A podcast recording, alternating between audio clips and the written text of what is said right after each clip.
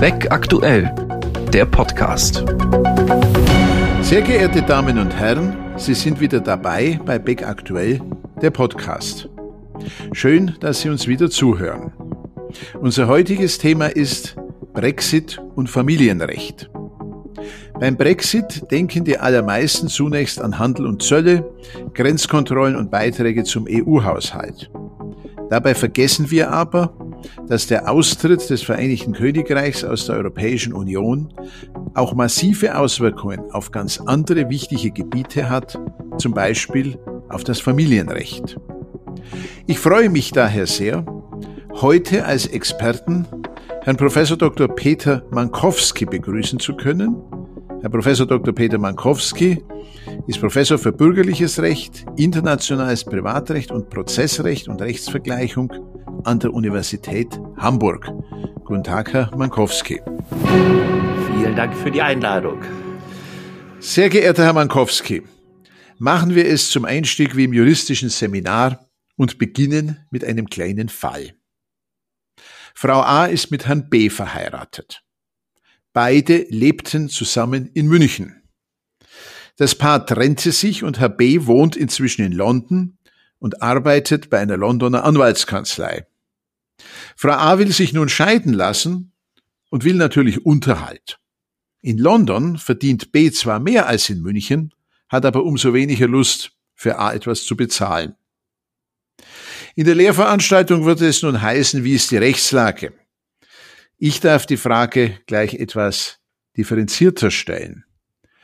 Was hat sich seit dem Austritt des Vereinigten Königreichs aus der Europäischen Union mit Ablauf des 31. Januar 2020 geändert. Konkret, nach welchem materiellen Recht richtet und richtete sich die Frage der Scheidung vor dem Brexit, in der Übergangszeit zwischen Februar 20 und Dezember 20 und jetzt nach dem 31. Dezember 20 dieses Jahr. Vielen Dank. Das ist die kollisionsrechtliche Frage nach dem anwendbaren Recht. Und wir müssen zwei verschiedene Perspektiven einnehmen. Die eine Perspektive ist die deutsche, die sich ergibt, wenn der Fall vor einem deutschen Gericht verhandelt würde. Die andere ist diejenige des Vereinigten Königreichs, die sich ergeben würde, wenn der Fall vor einem Gericht des Vereinigten Königreichs verhandelt würde. Der Einfachheit halber werde ich im Folgenden von England sprechen, obwohl das nicht ganz korrekt ist. Der Fall hat ja Beziehungen nur zu London und nicht zu Schottland, Wales oder Nordirland. Aus der deutschen Sicht gilt für das internationale Privatrecht, für das Rechtsanwendungsrecht in allen drei zeitlichen Phasen vor dem Brexit, während der Übergangsphase und nach dem Vollzug des Brexit gleichermaßen die sogenannte Rom III Verordnung, für diese Verordnung kommt es nicht darauf an, ob unter dem Strich schlussendlich anwendbares materielles Recht dasjenige eines Mitgliedstaats der Verordnung ist oder dasjenige eines Nichtmitgliedstaats. Denn die Kollisionsnormen dieser Verordnung sind einheitliche Kollisionsnormen. In dem gerade eben genannten kleinen Fall haben die Ehegatten miteinander keine Rechtswahl getroffen. Das hätten sie gekonnt haben sie aber nicht. Daraufhin führt dann alles in objektiver Anknüpfung zum deutschen Sachrecht. Auf welchem Wege genau hängt noch von ein paar Einzelheiten des Falles ab, insbesondere wie lang B schon in London wohnt, aber im Ergebnis führen alle Wege zum deutschen Recht aus der deutschen Sicht. Und wie ist es aus der Sicht Englands, aus der Sicht des englischen Rechtes? Aus der Sicht des englischen Rechts gilt in allen drei Phasen das englische internationale Privatrecht, denn das Vereinigte Königreich ist niemals Mitgliedstaat der Rom-III-Verordnung gewesen. Die Rom-III-Verordnung hat nämlich eine Besonderheit. Sie ist nur aus einer verstärkten Zusammenarbeit williger Mitgliedstaaten der EU entstanden. Als allgemeine EU-Verordnung ist sie ursprünglich mal angegangen worden, aber am Veto Polens und Ungarns gescheitert, woraufhin sich dann eine Koalition der Willigen zusammengefunden hat und der hat das Vereinigte Königreich nie angehört. Ein englisches Gericht würde dem sogenannten Lex Fori-Prinzip folgend das englische materielle Scheidungsrecht anwenden, wenn es sich selber für zuständig hält. Also das wäre schon einmal eine deutliche Ergebnisdivergenz, je nach Perspektive, aber durch den Brexit keinerlei Veränderungen. Also, wir haben jetzt die Scheidung betrachtet und äh, zu den Fragen des Verfahrens werden wir sicher noch kommen. Nun aber zur zweiten materiellrechtlichen Frage. Nach welchem Recht richtet sich in diesen drei Phasen die Frage des Unterhaltes? Da sind wir dann vor der, wieder bei mehreren Perspektiven, arbeiten aber nicht mehr mit der nur für die eigentliche Scheidung geltenden Rom III Verordnung, sondern vielmehr kommt aus deutscher Sicht die europäische Unterhaltsverordnung zuerst zum Zuge, deren Artikel 15 wiederum verweist auf ein völkerrechtliches Übereinkommen, das sogenannte Hager Unterhaltsprotokoll. Dieses enthält wiederum einheitliche Kollisionsnormen, die nicht danach unterscheiden, ob das schlussendlich anwendbare Recht dasjenige eines Vertragsstaats oder eines Nichtvertragsstaats ist. Welches Unterhalt, materielle Unterhaltsrecht ist nun anwendbar aus deutscher Sicht? Frau A als Unterhaltsgläubigerin lebt in Deutschland, hat ihren gewöhnlichen Aufenthalt in Deutschland. Darüber kommen wir dann zum deutschen Unterhaltsrecht, und zwar für Trennungsunterhalt und nachehelichen Unterhalt gleichermaßen. Eine besondere Verteidigungseinrede, die es zwischen Ehegatten noch geben könnte, gibt es in unserem kleinen konkreten Fall nicht. Wieder der Perspektivenwechsel. Wie wäre es, wenn ein englisches Gericht den Fall entscheiden würde? Da wird es dann ein bisschen komplizierter. Für die Phase vor dem Brexit und während der Übergangszeit ist auch das Vereinigte Königreich Mitgliedstaat der Europäischen Unterhaltsverordnung, beziehungsweise während der Übergangszeit noch so zu behandeln. Da würden wir dann also auch wieder fragen, wo lebt die Gläubigerin?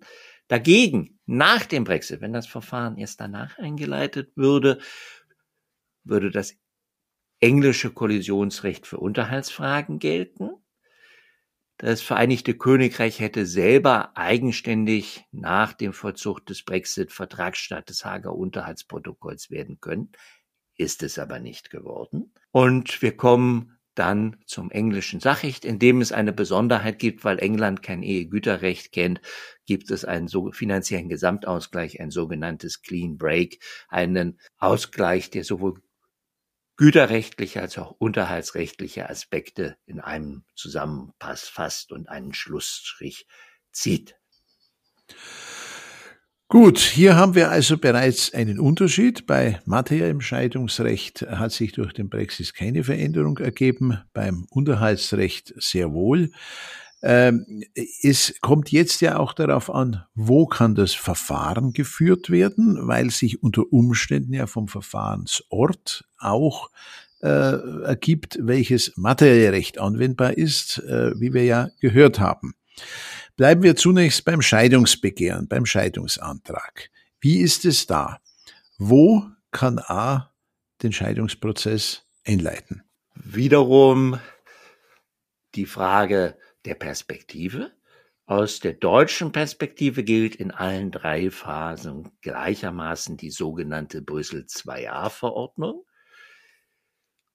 Dort der Artikel 3 als zentrale Norm für die direkte internationale Zuständigkeit, die internationale Entscheidungszuständigkeit für Scheidungsbegehren und für ein Scheidungsbegehren der A die in München lebt und bei der ich auch einfach mal unterstelle, dass sie Deutsche ist, werden die deutschen Gerichte gleich aus mehreren Gründen international zuständig, eben weil die A in Deutschland lebt, weil A und B zuletzt gemeinsam in Deutschland gelebt haben und die A noch hier lebt und weil unterstellt A und B beide deutsche Staatsangehörige sind. Dass der B inzwischen in einem nicht mehr Mitgliedstaat der Brüssel IIa Verordnung lebt, wäre da insoweit uninteressant.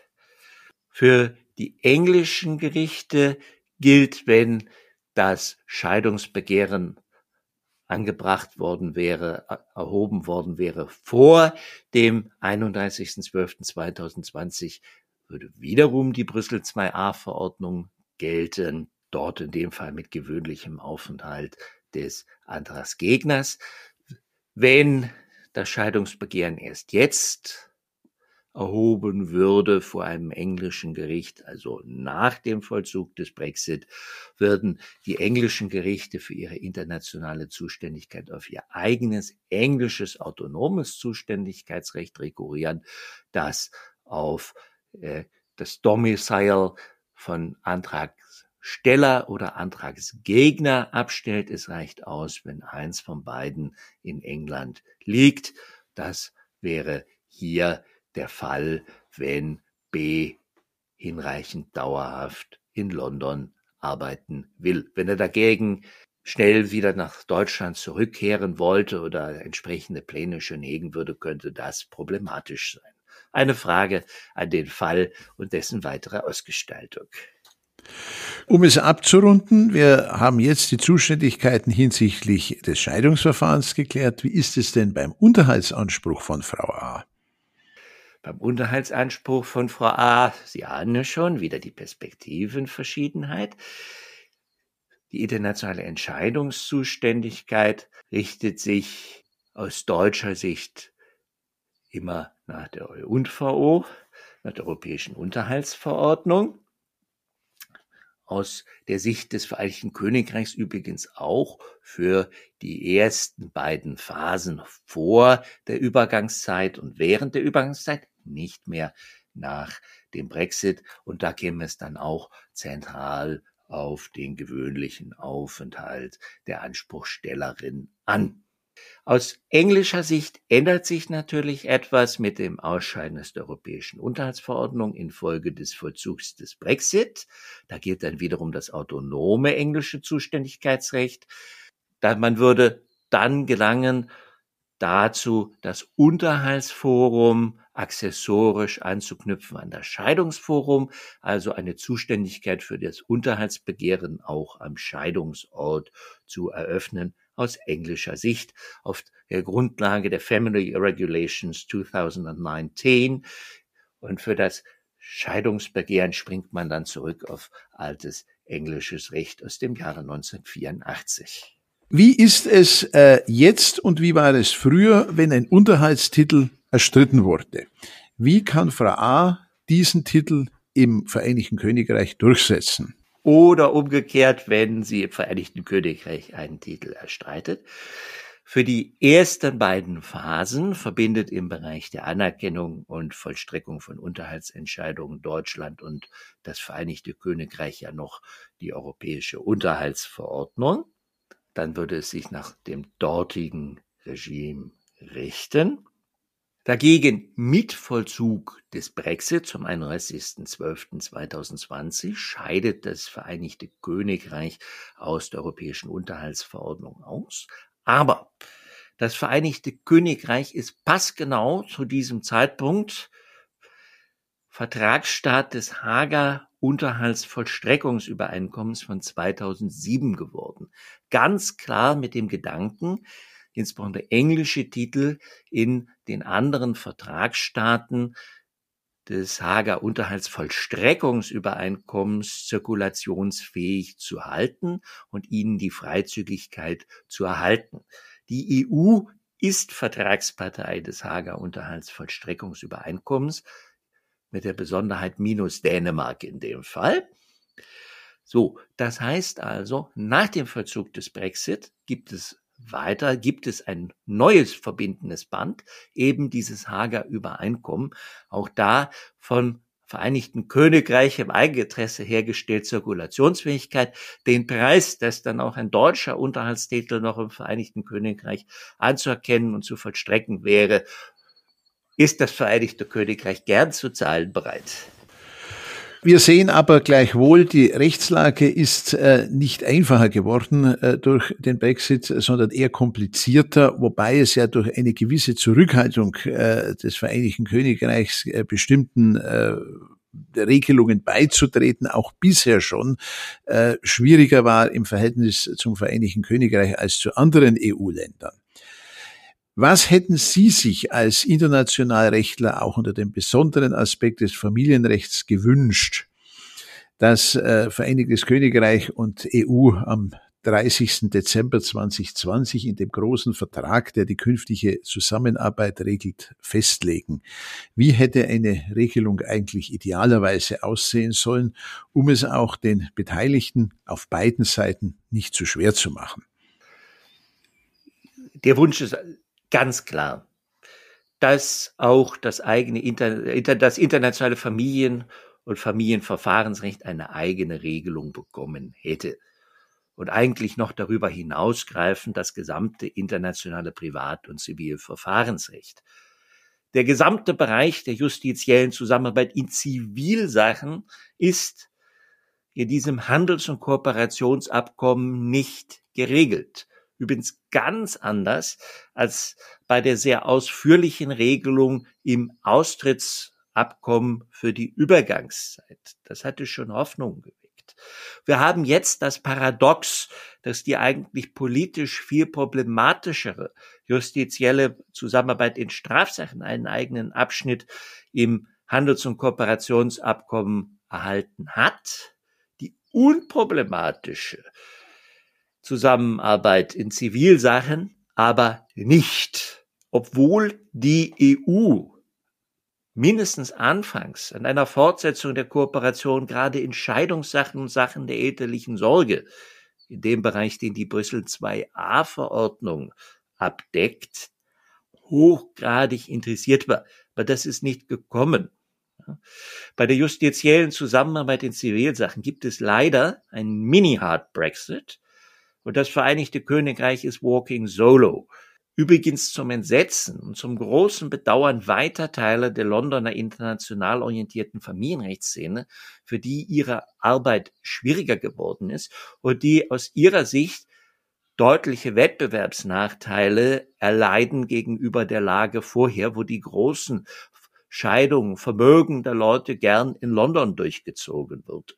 Und ganz klar im Widerspruch zum vollmundigen Titel des Abkommens Handels- und, ich betone es einmal noch einmal, Kooperationsabkommen. Im Bereich der justiziellen Zusammenarbeit in Zivilsachen fehlt es leider an einer eigenen Regelung der Kooperation. Diese, für die die Blaupause für eine solche Regelung hätte es ohne weiteres gegeben, nämlich die funktionierenden Regelungen, die es vorher gab, vielleicht um englische Befindlichkeiten zu befriedigen, minus Auslegungszuständigkeit des EuGH. Vielleicht, Herr Mankowski, zum Abschluss äh, noch eine Frage. Wir haben ja gesehen, dass äh, die Frage, welches Recht anwendbar ist, abhängig ist äh, davon, vor welchem Gericht das Verfahren anhängig gemacht wird. Was würden Sie nun Frau A raten? Sollte sie sich lieber zum Familiengericht in München begeben oder wäre sie vielleicht bei ihrem Scheidungs- und Unterhaltsprozess äh, vielleicht sogar besser beraten, vor ein Londoner Gericht zu gehen? Das ist eine haftungsträchtige Frage an die beratenden Anwälte. Es gehört in jedem Fall sehr sorgfältig abgewogen, was günstiger ist. Ähm, die finanziellen Ausgleiche vor englischen Gerichten waren in der Vergangenheit bei vermögenden Paaren häufig sehr großzügig zugunsten der Ausgleichsberechtigten. Stichwort reiche Russenscheidungen, Oligarchenscheidungen in London. Das ging sogar so weit, dass der englische Court of Appeal selber äh, ein wenig reduzierte und äh, Bremsen einbaute.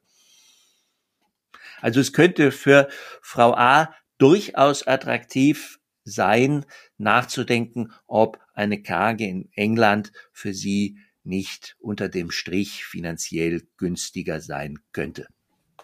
Gut, da sind dann möglicherweise die Anwälte etwas teurer, weil sie höhere Stundensätze nehmen, aber das muss man dann ausrechnen.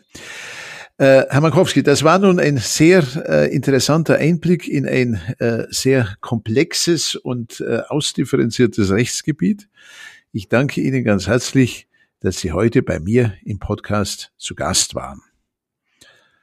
Und wenn Ihnen, liebe Zuhörer, diese Folge gefallen hat, seien Sie wieder mit dabei, wenn es heißt Beck aktuell, der Podcast.